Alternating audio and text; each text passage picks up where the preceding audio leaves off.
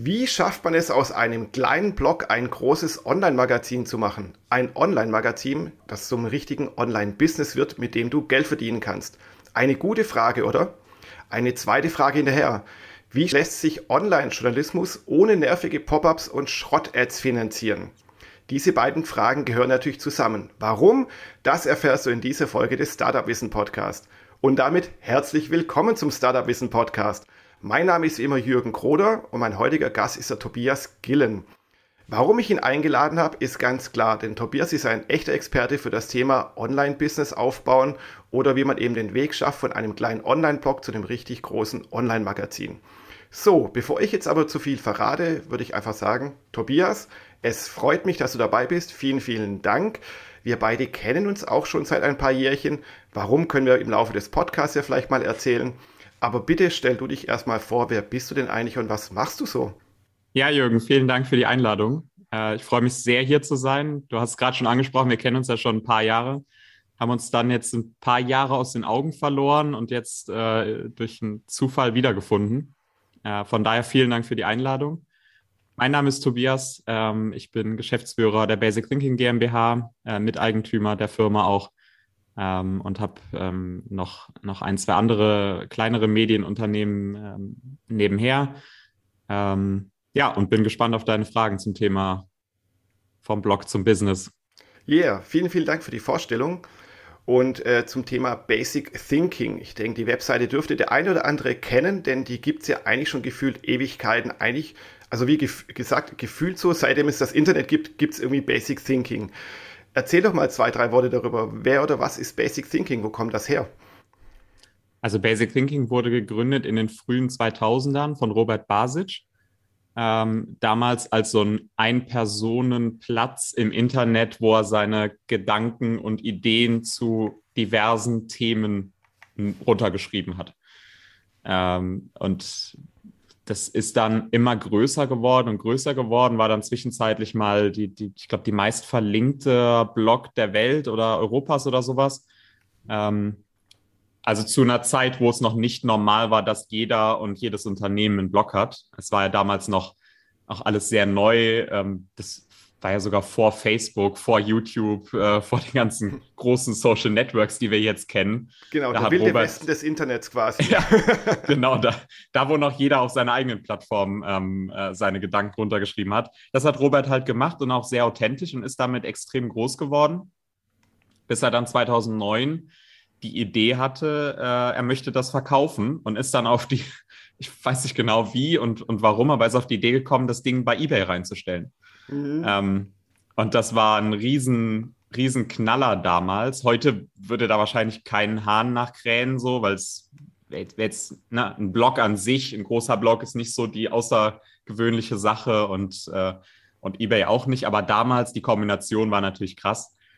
Ähm, und es ging dann sogar durch die US-Medien, also TechCrunch, Washington Post, die haben alle darüber berichtet, ja, wie, wie ein, ein Deutscher äh, einen kleinen Blog groß gemacht hat und den dann bei eBay reinstellt. Und ich glaube, es waren knappe 47.000 Euro, die das Ding damals erlöst hat. Wahnsinn. Man muss ja auch sagen, das ist schon viele Jahre her, da war das alles nicht so, noch nicht so ein Big Business und auch noch keine Zeit, wo irgendwie mit, mit Milliardensummen um sich äh, geworfen wurde. Vielleicht in heutiger Zeit wäre dann Basic Thinking 30 Milliarden wert und würde dann von Google übernommen werden, keine Ahnung. Wenn, du, ja, wenn du mir 30 Milliarden geben willst, Jürgen, ich halte dich nicht davon ab. Okay, ich denke mal kurz drüber nach. Aber rede du erstmal weiter und erzähle von Basic Thinking und äh, seiner wilden Geschichte. ja, er wurde dann, wurde dann gekauft von den, vom Höchstbietenden ähm, und weiter betrieben, wurde dann ein bisschen aufgebaut zu einem Mehr-Autoren-Blog. Ähm, dann äh, haben wir uns ja auch irgendwann kennengelernt, weil wir ja dann irgendwann da auch so, so reingestolpert sind beide. Und äh, ich bin dazu gekommen im Frühling 2013. Ich weiß nicht, weißt du noch, wann du deine ersten Texte für BT geschrieben hast? Ja, genau. Also ich bin auch als damals als Online-Journalist ziemlich viel unterwegs gewesen und ich bin auch im Frühling 2013 dazu gekommen und war dann bis, ich glaube, Herbst 2016 oder Frühjahr 2017 dann dabei. Genau, ja. Mhm, genau. Ähm, ja, und, und dann äh, haben wir ja zusammen äh, Seite an Seite da äh, im, im Online-Journalismus gekämpft bei Basic Thinking, äh, bis dann die Seite ähm, 2015 Ende April, ich glaube, es war 30. April 2015, nochmal verkauft wurde. Äh, damals wieder über eine Auktionsplattform, weil die vorherigen ähm, Eigentümer das, das glaube ich, ganz witzig fanden, diese Geschichte fortzuführen, dass man ähm, ja, das wieder versteigert. Ähm, und äh, wie der Zufall das so wollte, ähm, haben dann mein Geschäftspartner Tim Schumacher und ich äh, Basic Thinking gekauft und ja, seitdem ist es in unserer Hand und wir entwickeln es jedes Jahr weiter. Ja, klasse. Was für eine coole Internetgeschichte. So eine Geschichte, wie man sie vielleicht eher so in Richtung Silicon Valley oder so vielleicht sich vorstellen kann. Aber es ist ja komplett made in Germany, made in Nordrhein-Westfalen. In Köln sitzt du ja, glaube ich. Ähm, die Redaktion ist über Deutschland verteilt. Und jetzt gib mal so vielleicht ein paar Zahlen, Daten, Fakten, was du herausgeben kannst. Wie groß ist denn eigentlich Basic Thinking? Weil es ist ja nicht mehr nur einfach so ein Blog. Es ist ein richtiges Online-Magazin geworden. Ja, genau. Also angefangen damals, dann äh, habe ich mehr oder minder alleine dann. Äh, und wir haben dann mit, mit mehreren Freiberuflern, freiberuflichen Autoren zusammengearbeitet, unter anderem ja dann auch weiterhin mit dir. Du hast ja die, den Übergang von, von dem vorherigen Eigentümer zu uns ja auch mitgemacht, bis du dich dann, dann selbstständig gemacht hast oder deine Selbstständigkeit weiter intensiviert hast. Genau, ja. Ähm, Jetzt inzwischen arbeiten bei Basic Thinking äh, sechs Vollzeit-MitarbeiterInnen. Äh, ähm, immer mal plus minus 15, 20 Freelancer, je nachdem, äh, welche Projekte anstehen und wie arbeitsintensiv gerade alles ist. Ähm, wir erreichen inzwischen zwei Millionen Seitenaufrufe im Monat, ähm, haben jetzt durch auch ein paar Zukäufe ein Social Media Following von knapp einer halben Million äh, Konten, die uns über die verschiedenen Netzwerke folgen so sieht es gerade aus, ja. Wow, okay. Und natürlich mit dieser großen Redaktion ähm, und natürlich plus die freien Mitarbeiter, ihr produziert ja auch dann ganz schön viel Content, also Blogbeiträge nenne ich es jetzt mal, Magazinartikel. Wie viel haut ihr da pro Tag raus? Ja, also die ganzen Mitarbeiter sind nicht unbedingt nur Redaktion. Also ähm, wir haben jetzt inzwischen auch noch einen Vertrieb, der aus drei Leuten besteht. Wir haben natürlich äh, jemanden, der sich um die Buchhaltung kümmert. Wir haben Serveradministrator und so. Das sind ja alles, alles Menschen, die jetzt keine Texte schreiben. Aber die Leute, die in der Redaktion arbeiten, hauen momentan so sechs bis acht Artikel am Tag raus. Das ist so der, der Schnitt. Als wir angefangen haben, war es einer, jetzt sind es sechs bis acht. Äh, ich glaube, da geht auch noch ein bisschen was. Wow, okay, cool. Du hast es kurz anklingen lassen. Es gab ein paar Zukäufe, auch in jüngster Zeit. Sag doch mal ein bisschen was darüber. Wie seid ihr denn anorganisch gewachsen, wie es so schön heißt. Ja, wir haben 2017 erstmal ähm, fitnessrezepte.de gekauft. Ähm, das war ein spannendes Projekt, fanden wir zur Expansion, weil wir die Überlegung hatten, uns etwas unabhängiger von einem Themenfeld zu machen und ein bisschen die, die Kompetenz, die wir bei Basic Thinking haben, äh, einfach auch auf andere Themengebiete auszuweiten. Äh, das haben wir dann nach zwei Jahren wieder verkauft, heißt auch heute anders. Äh, und, und haben wieder eine Rolle rückwärts gemacht, weil wir gemerkt haben, Fokussierung ist in dem Fall tatsächlich doch besser, als, als das breit zu streuen. Und wir haben mit Basic Thinking einfach die perfekte Basis dafür, ähm, dass wir das weiter ausbauen können. Und wir brauchen eigentlich kein, keine anderen Themenfelder, über die wir diversifizieren. Und äh, jetzt akut haben wir äh, Mobile Geeks ähm, übernommen. Äh, Glaube ich auch äh, dem einen oder anderen ein Begriff. Auf ist ja jeden auch, Fall, äh, ja. Ist ein bisschen kürzer äh, am Markt als Basic Thinking. Ist, glaube ich, 2006 oder sowas gestartet worden damals, unter noch einem anderen Namen und, und dann, ja, ich glaube, irgendwann 2011 oder 12 oder so umbenannt worden in Mobile Geeks. Ja, und die haben wir jetzt ähm, kürzlich übernommen. Sascha Palmerk war ja schon länger nicht mehr dabei. Ich glaube 2016 ähm, das, sein, sein Baby da verlassen und ist zu äh, ja, auf die, auf die andere Seite. Äh, die böse klingt. Seite der Macht. Also er, er ist zu Daimler gegangen, das kann man sagen, also Mercedes-Benz. Genau. Ist jetzt aber wieder raus aus dem Automobilbereich und ist jetzt wieder selbstständig. Ja, selbstständig. Ich glaube, er arbeitet auch trotzdem in einer Agentur jetzt wieder. Ähm, äh, und, und macht äh, Podcast-Projekte und so, ja. aber er war auf jeden Fall bei, bei 2016 raus. Das mit der bösen Seite hast du jetzt gesagt. Äh. das das habe ich natürlich so nie gesagt, weil ich bin ja eigentlich Schwabe, wie man immer wieder mal raushört und deswegen darf ich ja nichts Schlechtes über den Daimler sagen. Gell? Aber äh, ja, aus Richtig, der Sicht ja. eines Journalisten ist es natürlich immer irgendwie komisch, wenn man so in die Unternehmenswelt eintaucht, sage ich mal. Ja. Ja, ja, jedenfalls hat er, äh, hat er das ja dann verlassen und äh, wurde dann weiter betrieben von Nicole Scott, seiner Co-Gründerin, äh, die das auch toll gemacht hat. Und äh, für sie war es jetzt, glaube ich, dann, ich glaube, so viel kann ich verraten aus den Gesprächen mit ihr, äh, auch an der Zeit, was Neues zu machen und sich neuen Herausforderungen zu stellen. Und ähm, so sind wir dann übereingekommen und haben Mobile Geeks übernommen. Okay, du hast vorhin einen wichtigen Begriff gesagt, Fokussierung. Das ist für jedes Startup wichtig, für jeden Selbstständigen wichtig und natürlich auch für jeden Blogbetreiber oder Online-Magazinbetreiber. Du hast jetzt so kurz eure Geschichte erzählt. Basic Thinking war so ein Tech-Blog, sage ich mal, jetzt vereinfacht gesagt.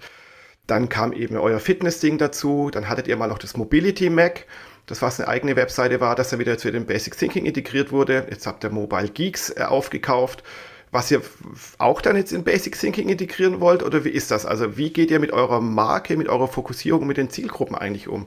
Ja, also wie gesagt, wir hatten mal zwischenzeitlich diesen Plan, dass wir vielleicht einfach ein bisschen expandieren und äh, Basic Thinking im Tech-Bereich etablieren oder haben wir ja schon etabliert und vielleicht die Fitness-Seite, die wir dann auch umbenannt hatten in, in Basic Fit. Also sollte unterm Strich sollte alles die, diese, nee, Basic Fitness hieß es, sorry, äh, Ähm, ja, also wir hatten diese Idee, dass wir verschiedene Plattformen äh, haben für verschiedene Themengebiete. Das haben wir einfach jetzt wieder zurückgebaut, haben auch unser Mobility Mac, was sich mit Zukunft der Mobilität, Nachhaltigkeit, Green Tech und so weiter beschäftigt hat, haben wir zurück zu Basic Thinking geholt und wieder integriert, weil es einfach gut zum Thema passt. Äh, wir haben die tech-affine Zielgruppe bei Basic Thinking.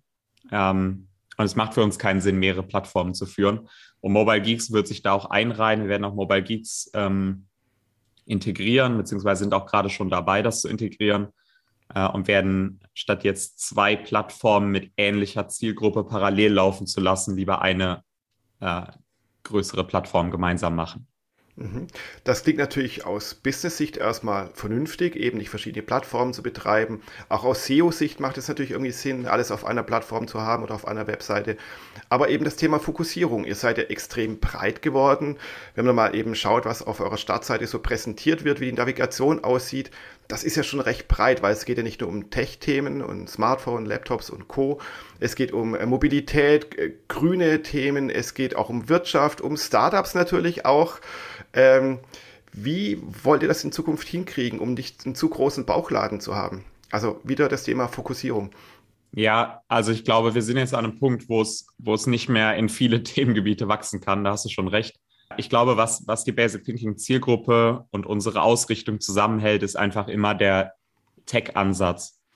Das heißt, wenn du sagst, wir berichten über grüne und nachhaltige Themen, dann ja, aber über die Frage, welche Technologie gibt es oder wird gerade entwickelt, um nachhaltiger, grüner, sauberer zu werden. Ähm, wir berichten jetzt nicht darüber, dass es einen Gesetzentwurf gibt, der äh, Strohhalme verbietet. So, das mhm. wäre auch ein nachhaltiges Thema und ist auch mindestens genauso wichtig, hat aber mit unserer Zielgruppe nichts zu tun. Äh, das heißt, bei uns geht es zum Beispiel um Batterien, Batterietechnik, die dahinter steht, was da neu entwickelt wird, wie effizient diese Batterien werden. Das sind Sachen, die du dann in der Kategorie Grün bei uns findest, ist aber eigentlich Green Tech. Mhm. Okay, also das, das große zusammenhaltende Thema ist eben dann Technologie, äh, Tech, wie es so schön abgekürzt heißt. Okay, sehr, sehr spannend. Also haben wir schon mal das, den Themenbereich ja, Thema Fokussierung, äh, Bauchladen da mal so grob abgedeckt. Wie habt ihr es denn eigentlich überhaupt geschafft, so groß zu werden? Weil zu sagen, hier, ich mache jetzt ganz viele Themen, ich baue eine Redaktion auf, ist ein schöner Plan, aber das muss sich ja auch irgendwie finanzieren und dahinter muss natürlich auch dann ein gewisser Traffic einfach stecken oder eine Markenbekanntheit stecken. Wie habt ihr oder wie hast du das dann vielleicht auch im Speziellen als Geschäftsführer geschafft, aus dem zwar schon bekannten Basic Thinking, dieser Marke, aber jetzt dann doch trotzdem eine richtig große Online-Plattform aufzubauen? Also erstmal haben wir natürlich eine super gute Basis gehabt mit äh, dem, was Robert damals da entwickelt hat. Das heißt, wenn du eine Seite hast, die schon so ein gutes Backlink-Profil zum Beispiel hat, äh, Stichwort SEO, äh, wenn du eine Seite hast mit so viel Content drauf, dann fallen natürlich gewisse Dinge einfacher, weil äh, du kannst mit ein paar Anpassungen schon mal alleine die Werbeeinnahmen nach oben äh, treiben. Haben wir uns jetzt dagegen entschieden, da kommen wir gleich noch zu. Genau. Ja. Aber wir, wir wollen ja auch ein bisschen Mehrwert bieten für Menschen, die vielleicht überlegen, auch eine Seite zu kaufen oder aufzumachen, zu übernehmen, größer zu machen, zu skalieren, zu expandieren und so weiter. Das ist schon mal von Vorteil und das ist, äh, hat ja mit mir, als, mit meiner Arbeit als Geschäftsführer erstmal überhaupt nichts zu tun, sondern das war einfach schon da. Äh, dann ist, glaube ich, eine der, der Schlüsselmomente für mich war die Einstellung des ersten Vollzeit-Mitarbeiters. Äh, das war im Frühling 2017. Das war für mich so ein Aha-Erlebnis, weil auf einmal habe ich gemerkt, Moment mal, ich kann jetzt in einem, ich sag mal, also damals war es wirklich so teilweise 12, 14 Stunden Tag, kann ich ja Arbeit leisten mit 20 oder 22 Stunden, mhm. weil da noch jemand ist, der ja acht genau. Stunden arbeitet. Und durch diese Erweiterung der, der, der Zeitkapazität, die wir einfach hatten, äh, sind wir einfach extrem effizient geworden. Also wir haben uns so gut eingespielt aufeinander, wir beide damals, ein halbes Jahr lang äh, nur, nur wir beide in der Firma gearbeitet, ähm, dass wir super viel geschafft haben auf einmal, was vorher mit meiner eigenen Zeit gar nicht möglich war. Und dann konnten wir auf einmal Projekte und Themen angehen, die ich immer auf meiner Wunschliste hatte, aber selber nicht umsetzen konnte, weil es einfach zu viel gewesen wäre. Dann war der, der nächste Schlüsselmoment war ein halbes Jahr später, als wir unseren heutigen Head of Sales eingestellt haben, unseren Vertriebsleiter Sebastian, ähm, der eine völlig neue Welt des Vertriebs bei uns eingeführt hat. Also ganz ehrlich, ich habe auch vorher Vertrieb gemacht, die, die paar Jahre, die ich es alleine gemacht habe und äh, das ging auch so mehr schlecht als recht, aber es hat funktioniert und es hat auch äh, finanziell gereicht. Aber jemanden zu haben, der wirklich einen Plan davon hat, wie baut man einen Vertrieb auf, wie verdient man eigentlich wirklich Geld mit so einem Projekt, äh, das war schon ein Gamechanger für uns. Und dadurch ist so ein, so ein Kreislauf ins Rollen gekommen. Der Vertriebler hat mehr Geld verdient, was ich wiederum in die Redaktion stecken konnte. Die Redaktion hat mehr Content produziert, was wiederum mehr Reichweite produziert. Und mehr Reichweite lockt mehr Kunden natürlich auch an und wird, dadurch wird es Magazin interessanter für Kunden. Und dann hatte unser Vertriebler wieder ein einfaches Spiel und hat wieder mehr verkaufen können. Und so haben dann irgendwann alle Zahnräder ineinander gegriffen und wir sind so, ja, sind so über Nacht irgendwie gewachsen. Also es fühlt sich zumindest für mich so an, als wenn es über Nacht gewesen wäre, weil ich sehr genau weiß, wie es war, bevor, bevor die Mitarbeiter dazu kamen und so. Ähm, ja, es ist über, über Nacht äh, quasi größer geworden, ja. Ja, es ist eine richtig schöne Gründerstory. Und sie zeigt auch eben, woraus dann eben viele Startups und Gründer was lernen können, ist, ist, dass man halt immer wieder mal zwischendrin so Sprünge machen muss. Man muss was unternehmen, deswegen ist man Unternehmer. Und man muss auch was wagen, sagen, so jetzt nehme ich mal Zeit und auch Geld in die Hand, um jemanden einzustellen oder zu engagieren. Kann ja auch ein Freelancer erstmal irgendwie sein. Also ich muss erstmal Ausgaben produzieren, um den nächsten Schritt gehen zu können, um mich vielleicht mal zu entlasten, eine Fokussierung zu finden und eine Professionalisierung auch zu finden, weil das ist ja genau das Problem von vielen Gründern. Die sind dann so eierlegende Wollmilchsäue, die so richtige Tausendsassas, die von einer Baustelle zur nächsten hüpfen. Und irgendwann ist das Business so groß oder so anstrengend, dass man das einfach alles gar nicht mehr bewerkstelligen kann und dann eben seine Spezialisten braucht dafür. Ja, ist eigentlich genau das, was, was ja bei uns auch passiert ist. Ich meine, ich war im Grunde, war ich Buchhaltung, Redakteur, Chefredakteur, Geschäftsführer, Vertriebler, ich war alles in einer Person. Und dass das natürlich nicht funktionieren kann auf Dauer. Also erstmal gesundheitlich nicht, weil der, wie gesagt, der Arbeitstag war extrem lang für eine ganze Zeit. Ähm, das sollte man auch nicht unterschätzen. Ja, und zweitens auch, auch geschäftlich nicht, weil, wie gesagt, ich habe nicht die Kompetenz im Vertrieb zum Beispiel. Und das zuzukaufen, äh, und klar, das kostet kostet wirklich eine Menge Geld und für uns war, war das auch eine Menge Geld. Jetzt rechne mal mit Lohnnebenkosten pro Mitarbeiter irgendwie 3000 Euro oder sowas. Ne? Ähm, äh, das, das ist schon super viel Geld gewesen für uns damals. Absolut, das und, muss erstmal verdient werden und das auch noch mit Online-Journalismus. Da kommen wir dann ja. gleich nochmal dazu. Ja. Für das Wachstum von Basic Thinking, das ist natürlich einerseits so eine organische Geschichte eben mit äh, vielen neuen Inhalten, da kommen neue Leser und so weiter. Habt ihr das aber auch mal noch ein bisschen gepusht zwischendurch mit irgendwelchen Facebook-Anzeigen oder irgendwelchen anderen anorganischen, also bezahlten Maßnahmen? Nee, eigentlich nicht. Äh, wir haben ganz selten mal, mal Facebook-Ads, wenn wir Kunden äh, haben, die das gerne hätten, dass ihre Beiträge gepusht werden, nochmal zusätzlich, dann ja. Äh, wir lassen aber keine, keine äh, Paid Ads äh, laufen auf unsere Inhalte. Mhm. Weil das ist ja das, was vielen so irgendwie nahe liegt. Okay, ich muss jetzt schnell irgendwie wachsen, also stecke ich mal Kanal in verschiedene Kanäle wie Facebook, Ads, Instagram, äh, Google und so weiter und dann wächst man und dann äh, läuft es irgendwie so parallel äh, irgendwie mit. Ja, das, also das kann auch gut funktionieren, wenn du das richtig aufziehst. Ähm, aber du musst ja irgendwann, kommt ja dieser Moment, wo du mal den Stecker ziehen musst bei den Paid Ads. Also das vergisst man ja leider bei der Rechnung. Ne? Das, genau. das, das kann natürlich funktionieren, dass du dann dadurch so groß wirst, dass du irgendwann wirklich den Stecker ziehen kannst. Aber dafür brauchst du schon verdammt viel Geld ähm, und, und Budget, um das zu machen. Äh, irgendwann kommt immer eine Krise, wo das Geld nicht mehr so locker sitzt. Äh, sei es jetzt unsere Gesundheitskrise, die wir jetzt seit zwei Jahren durchmachen, sei es äh, wirtschaftlichen Folgen eines Krieges in Europa oder seien es irgendwelche anderen Dinge. Es wird immer irgendwann irgendwas kommen, wo du auf einmal sparen musst. Und wo sparst du als erstes? Bei Marketingausgaben. So, das mhm. ist immer der, der erste Kostenblock bei jedem Unternehmen, wo gespart wird. Deswegen ist unser Geschäftsmodell auch so fragil, äh, weil äh, bei, bei Krisen natürlich im Marketing Geld gespart wird und wir maßgeblich vom Marketing profitieren. Ähm, die bei uns ja Werbung schalten. So, und wenn dann kommt irgendwann die Krise, das Marketinggeld wird eingestammt oder komplett oder, oder, oder, oder halbiert oder runtergefahren und dann musst du deine Paid Ads abschalten. Mhm. Und was ist dann? Und das war für mich halt immer so ein, ich, ich will nicht Geld in etwas schmeißen, wo ich weiß, solange ich da Geld reinschmeiße, funktioniert es, aber wenn ich aufhöre, dann nicht mehr. Das genau. ist nicht nachhaltig einfach. Ja, Genau, das ist immer das, wo man sagt, kann man vielleicht anfangs tun, aber dann sollte man irgendwo eine nachhaltige Strategie haben, eine Content-Strategie, die halt dann meistens auf SEO dann basiert, dass man halt über Google dann erstmal seinen Traffic bekommt und hoffentlich noch über weitere Kanäle wie Newsletter, Social Media und Co. Weil wenn Google mal wieder seinen Algorithmus ändert und du dann abstürzt mit deiner Webseite, ist es natürlich auch wieder sehr fragil, ja. Also ist alles sehr komplex und nicht so einfach. Also das wollte ich jetzt damit vereinfacht ausdrücken, dass es dann doch nicht so einfach ist, einfach mal aus einem Blog ein Online-Magazin zu machen und Geld zu verdienen. Apropos Geld verdienen. Wie verdient ihr denn euer Geld? Weil wir haben ja Anfang, anfangs gesagt, äh, dass der Subtitel dieser Podcast-Folge ist, wie kann man Online-Journalismus, und das macht ihr ja, finanzieren ohne schrottige, nervige Pop-ups und andere blöde Werbebannerformen?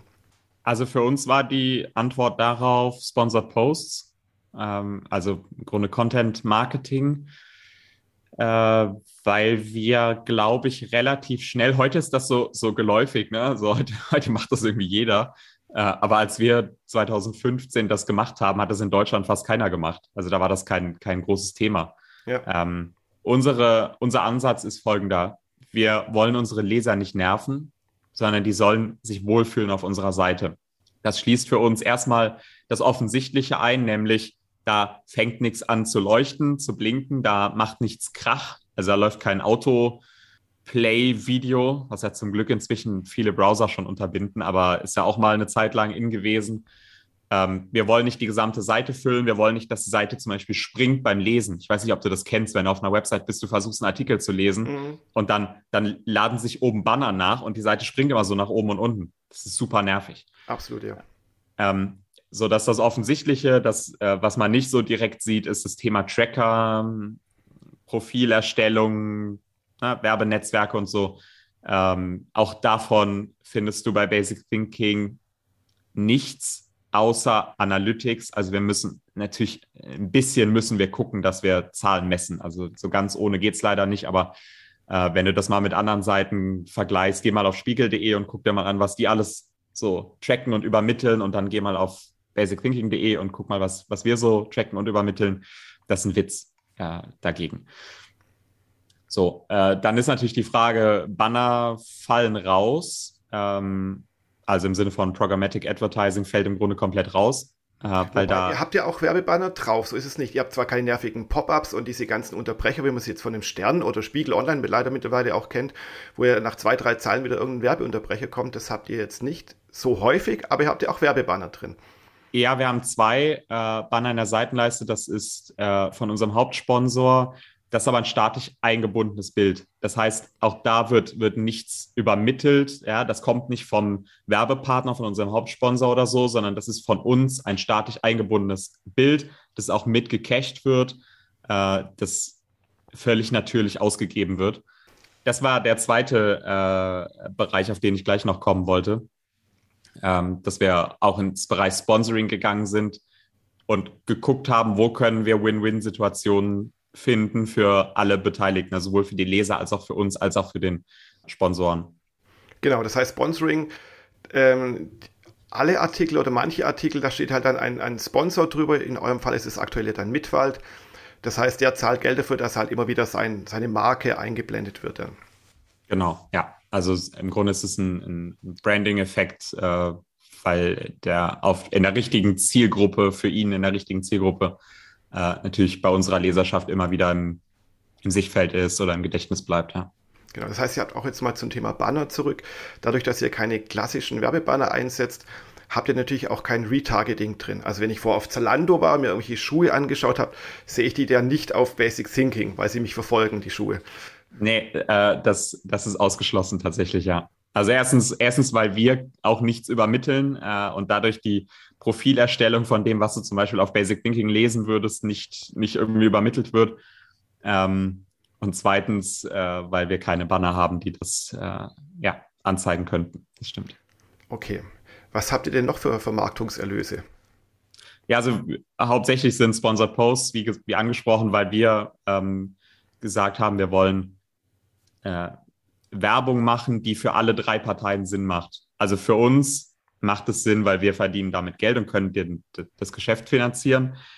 Für den Werbepartner muss es aber auch Sinn machen. Und jetzt sind wir wieder bei diesem Bereich, wo wir eben drüber gesprochen haben, über Paid Ads. Ähm, wenn du Banner schaltest, das ist ja nichts anderes, wie wenn du Facebook Ads schaltest oder Google Ads oder so. Äh, du profitierst davon oder auch nicht, darüber können wir jetzt noch streiten, ähm, solange du Geld reinsteckst, aber danach nicht mehr. Und unser Ansatz war, okay, wir müssen irgendwas schaffen, was nachhaltig online ist für die Kunden also die buchen das einmal und es ist dann online und sie profitieren durch den SEO-Effekt und durch, ja, wenn, wenn jemand nach dem Produkt sucht, findet er den Artikel und so weiter davon. Ähm, und wir müssen aber auch für die Leser etwas schaffen, was Spaß macht. Ähm, das heißt, wir versuchen, Sponsored Posts zu veröffentlichen, die auch dem Leser etwas bringen. Sei es, weil wir ein cooles Gewinnspiel mit dem Partner aushandeln, sei es, weil wir einen wirklich mehrwertigen Artikel verfassen, ja, oder äh, aus, aus, aus zehn verschiedenen anderen Gründen, aber äh, es soll am Ende für alle drei Parteien äh, etwas sein, was nicht stört und eher bereichert als äh, irgendwie ablenkt oder so. Genau, und es ist halt kein, kein Push-Marketing, wo man sagt, wir drücken unsere Werbebotschaft raus, sondern es ist ein Pull-Marketing, dass jemand sucht was bei Google in der Regel oder bei Bing nach einem Thema und landet dann zu dem Ratgebertext bei Basic Thinking oder bei Startup Wissen. Denn auch bei Startup Wissen, wir finanzieren uns auch hauptsächlich über, eben über Sponsored Post was dann eben Ratgeber sind, also keine Werbetexte, äh, sondern es sind wirklich Ratgeber, wo dann halt ein Sponsor dahinter steckt, der natürlich auch klar genannt wird, aber halt dann mit dem Ratgeber in Verbindung gebracht wird. Ich habe gesehen, ihr seid auch noch dann aktiv mit, ihr habt eine Jobbörse und ihr macht natürlich auch noch Affiliate Marketing, das heißt Amazon-Empfehlungen. Oder?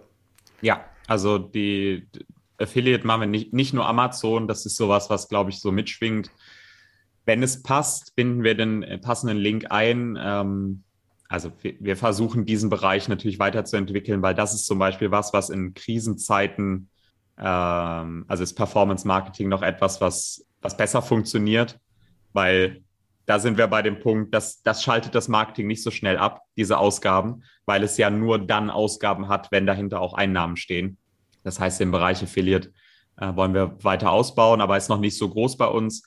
Und die Jobbörse, ähm, damit haben wir 2016 angefangen mit einem Partner, mit einer White-Label-Lösung, haben dann gemerkt, das funktioniert, haben uns dann von dem Partner getrennt und das selber entwickelt nochmal, äh, eine eigene Lösung, dass wir das bestmöglich abbilden können auf unserer Plattform. Das hat sich echt extrem gut entwickelt. Also man meint gar nicht, äh, wie viele Jobs so vermittelt werden über, über solche Einblendungen auf Websites. Okay, also habt ihr dann quasi ein eigenes Produkt geschaffen, was ja auch immer ein gangbarer Weg ist, um aus einem Blog oder einem Online-Magazin dann damit Geld zu verdienen oder es größer zu machen. Wie du, wie ich auch weiß, natürlich aus der Vergangenheit hast du auch mal ein bisschen experimentiert. Wir haben ja auch zusammen mal ein Buch rausgebracht, das es auch als E-Book gab. Aber das war, glaube ich, nicht so der große Erfolg und nicht der große ähm, Umsatzstream. Habt ihr noch mit anderen Dingen experimentiert, wie so, so Patreon oder Steady, also dass eben Leute Geld spenden können oder irgendwelche Abonnements, das Basic Thinking Plus oder ähnliche Geschichten? Nee, ähm, also die, unser Buchexperiment war tatsächlich interessant. äh, interessant umschreibt sehr gut, ja. interessant, ja. Wir haben es ja nicht nur als E-Book rausgebracht, sondern mit, mit einem kleinen Verlag, mit dem ich damals mein erstes Buch ja auch äh, veröffentlicht habe. Der hat es ja auch äh, rausgebracht und das ähm, ja, hat, hat nicht so gut funktioniert, aber das sind so Dinge, die gehören einfach dazu. Es kann nicht alles funktionieren. Das, man muss aus, aus Dingen lernen. Und wenn ich das heute zum Beispiel machen würde, würde ich es ganz anders aufziehen als damals ähm, was ja im Grunde nur zeigt, da ist eine Lernkurve dahinter. Es hat was gebracht. Kein Geld, kein Erfolg, kein, keine großen Buchverkäufe, aber es hat einen gewissen Erkenntnisgewinn gebracht. Ähm, nee, an, ansonsten nichts. Also wir haben, wir planen auch kein Abo-Modell oder kein, kein Premium-Modell oder sowas. Was wir jetzt machen werden, ist, wir werden expandieren in den Videobereich. Ähm, die äh, Mobile Geeks Übernahme hat zum Beispiel auch den YouTube-Kanal von Mobile Geeks beinhaltet mit einer Viertelmillion äh, Abonnenten. Das ist natürlich für uns jetzt auch ein interessanter Startschuss, um da mal reinzugehen in den Bereich. Statt jetzt einen Kanal selber aufzubauen von null, haben wir jetzt eine super Basis, mit der wir starten können. Das ist so der, der nächste Punkt für uns. Ähm, ansonsten Internationalisierung ist immer so ein Thema. Wir haben ja auch basicthinking.com, was wir parallel ein bisschen betreiben. Also wir, wir bauen es langsam auf, weil es jetzt gerade nicht im Fokus steht. Aber wir haben gesagt, wenn wir es irgendwann brauchen, wenn wir irgendwann sagen, so, wir gehen jetzt den Schritt, dann haben wir schon eine Plattform, wo momentan jeden Tag ein Artikel von uns ähm, online kommt. Ähm, haben bei der Mobile Geeks Übernahme zum Beispiel auch mobilegeeks.com mitgekauft, deren englische Seite. Auch das wird zusammengelegt werden und dann haben wir auch da eine kleine, kleinen Startschuss für eine mögliche Expansion in den Bereich. Also das sind so die zwei Punkte, womit wir noch äh, experimentieren werden und expandieren werden. Ja, sehr schön. Und du gibst damit eigentlich auch indirekt sehr gute Tipps für alle Gründer, Startups und natürlich dann Online-Unternehmer, die zum Beispiel aus ihrem Blog da was Größeres machen wollen. Nicht zu viele Dinge auf einmal machen, weil wenn man dir so zuhört, merkt man, das sind, dir kommt manches zwar vor, als wenn es über Nacht geschehen wäre, aber dazwischen sind ja doch ein paar Jahre äh, vergangen und ihr geht oder du gehst dann immer Schritt für Schritt vor, experimentierst dann auch mal und siehst, okay, war halt ein Flop, was ich das Buch oder andere Geschichten, aber man lernt daraus und dann lass uns das nächste Experiment machen, aber lass uns nie zu viele Dinge auf einmal machen. Also so wirkt das jetzt auf mich oder liege ich da falsch? Ja, das, das ist auf jeden Fall so. Das fällt mir aber auch nicht ganz immer, äh, nicht, nicht immer ganz einfach, weil ich eigentlich jemand bin, der gerne sehr viele Sachen parallel macht. Aber es ist so, es ist viel Arbeit und und vor allem auch viel langfristiges Denken. Also es, ich glaube, das ist das Wichtigste unterm Strich, weil wir immer gesagt haben, bei jeder Entscheidung seit Anfang an, dass es nachhaltig sein muss. Also wir treffen keine kurzfristige Entscheidung, wo wir wissen, die, das bringt uns jetzt vielleicht Geld, fällt uns aber in anderthalb Jahren auf die Füße. Sondern es ging immer darum, es nachhaltig zu machen. Es ging immer darum, wir stellen nur einen Mitarbeiter ein, wenn wir auch sicher sein können, dass wir diesen Mitarbeiter äh, bestenfalls äh, für die nächsten zehn Jahre oder noch länger äh, beschäftigen können. Also nicht, wir haben gerade mal Geld durch Zufall bekommen und jetzt stellen wir jemanden ein, den schmeißen wir in drei Monaten wieder raus, sondern immer dieser Gedankengang, wie können wir es langfristig und nachhaltig denken.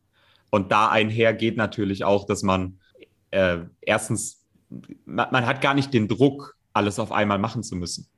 Mhm. Weil ich äh, die, die Firma ja auf die nächsten 10, 20 Jahre denke und nicht auf bis Dezember oder so. Wenn ich das machen würde, dann müsste ich jetzt eine ganze Menge noch machen, dass ich im Dezember dann an einem Punkt wäre, wo ich sage, ich habe alles einmal ausprobiert. Äh, aber den Druck haben wir ja gar nicht. Ja, sehr cool. Nachhaltig denken, auch das fehlt halt leider manchmal bei Startups, klar, weil dann fehlt am Anfang das Geld, die Investoren. Man weiß nicht genau, wo, wo einen der Weg hinführen könnte und man kennt das Business nicht und dann verhaspelt man sich oder kommt man in so einen Kreislauf rein, dass man zu viele Dinge macht und davon eigentlich auch dann nichts richtig oder dass halt auch manche, manche Experimente Zeit brauchen und auch Geld brauchen und das hat man dann beides irgendwie nicht, ja. Das andere Extrem ist natürlich, du hast zu viel Geld.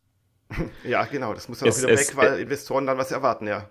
Ja, nicht nur das, aber wenn Investoren teilweise ähm, in, in, in Schrott-Startups äh, Multimillionen pumpen, ähm, dann werden da ganz schnell Millionen über Millionen verbrannt, äh, weil es darum geht, jetzt so schnell wie möglich an einen Punkt zu kommen, an dem man sagen kann, man ist rentabel oder so. Ne? Und, äh, oder weil, weil, weil Gründer ja auch äh, teilweise an einen superschnellen Exit dann denken. müssen jetzt ganz schnell an einen Punkt kommen, wo das für noch viel mehr Geld verkauft werden kann.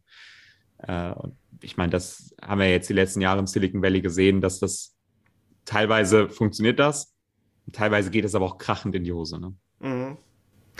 Ja, sehr schön. Tobias, du hast super viele tolle Tipps gegeben. Vielen, vielen Dank dafür. Und ich glaube, man kann jetzt auch so nachvollziehen, wie man dann eben so einen Blog, den Weg vom Blog zum Online-Business, ja, wie ein Startup, wie ein Unternehmen einfach betrachten muss und ähm, das professionell angehen muss mit einem Plan, mit einer Strategie. Und das heißt natürlich auch mal langfristig denken, nachhaltig denken und natürlich aber trotzdem auch Freiräume für Experimente zu haben.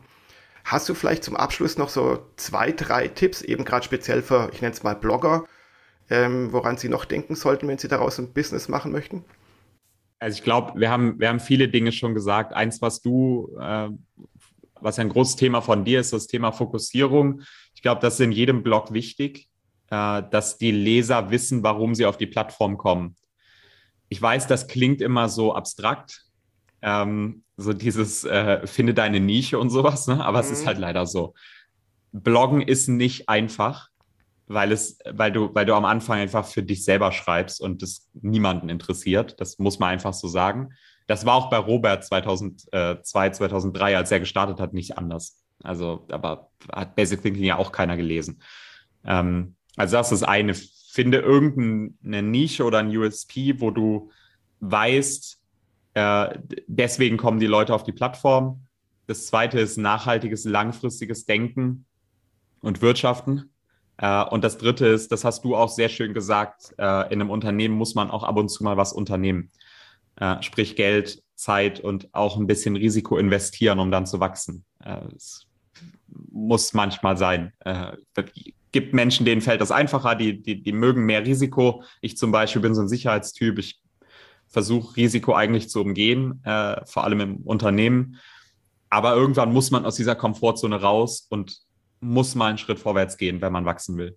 Hm. Und ich glaube auch, ähm, was viele gerne vergessen, weil sie so in dieser Startup-Hype-Bubble drin sind und sagen, nee, hier komm, ich gebe jetzt da Vollgas, mache vielleicht einen Vollzeitjob daraus und dann muss ich im nächsten Monat, was ich, 5000 Euro damit verdienen, dann 10.000, dann 50.000 Euro, also dass du gleich die großen Dollarzeichen in den Augen hast, so ist es halt einfach nicht also die, die ersten Monate von Basic Thinking nach der Übernahme haben wir äh, 1500 Euro oder sowas verdient, äh, die dann äh, zum großen Teil in mein Gehalt gegangen sind, damit ich mich überhaupt äh, über Wasser halten konnte. Ähm, das, äh, man, man muss es auch nicht alles Vollzeit direkt machen. Also man kann auch, kann auch durchaus das als Wochenendprojekt erstmal machen und dann irgendwann vielleicht mal äh, nur noch sechs Stunden am Tag arbeiten gehen, wenn man einen Arbeitgeber hat, der das, der, der, der sagt, dass man kann es, die Stunden runterschrauben äh, und dann irgendwann vielleicht Teilzeit, dass man nur noch 20 äh, Stunden Woche hat und so weiter. Und dann, na, irgendwann kommt man an einen Punkt, wo sich das dann lohnt. Man muss das nicht unbedingt so machen wie ich. Ich hatte aber auch nichts zu verlieren, ehrlich gesagt, äh, weil super jung damals, äh, im Grunde keine, keine Verpflichtung, praktisch kaum Miete. Also ich habe damals in Köln eine, eine, super coole Wohnung gehabt, die irgendwie 300 Euro Miete im Monat gekostet hat. okay, das ist krass.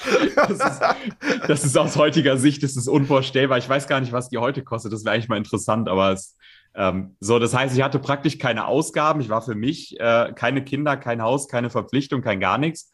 Äh, wenn man jetzt startet mit, mit, mit äh, Frau oder Mann und Kind und Hausrate und äh, weiß ich nicht was an Verpflichtung, äh, dann sollte man es vielleicht nicht so machen wie ich. Also es ist nicht unbedingt, dass, dass man das jetzt nachbauen sollte, so wie das hier gelaufen ist, sondern es haben die Umstände einfach zugelassen. Und wenn man diese Verpflichtung hat, kann man es trotzdem machen, aber halt mit dem Sicherheitspuffer, dass man immer noch seinen Job behält, solange man nicht 100 Prozent oder zumindest 80 Prozent sicher ist, dass das Ganze funktioniert am Ende.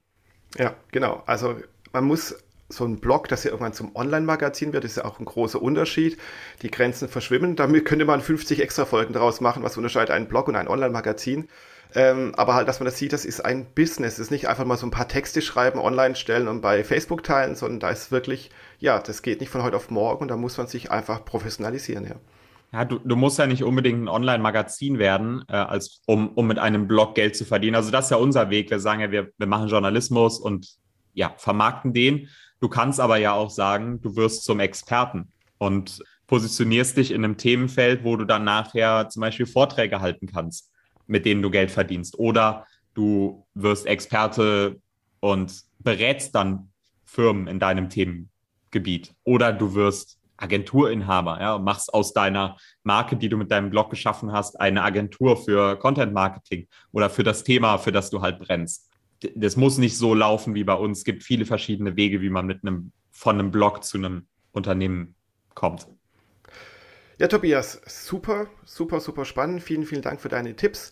Wir sind am Ende unserer Redezeit quasi. ich bedanke mich sehr, dass du dabei warst und äh, wie gesagt, vielen Dank für deine Tipps. Basic Thinking, wer es noch nicht kennt, einfach mal danach googeln oder hier in den Show Notes einfach mal auf den Link klicken, dann seht ihr, was Basic Thinking ist und was dahinter steckt und beobachtet doch einfach, wie es sich weiterentwickelt, wenn jetzt eben Mobile Geeks äh, dann noch dazu kommt und so. Tobias, vielen Dank. Ich wünsche noch einen schönen Resttag und auch den Zuhörern wünsche ich schon eine erfolgreiche Restwoche. Bis dann. Ciao, ciao. Vielen Dank, Jürgen. Klar, ciao.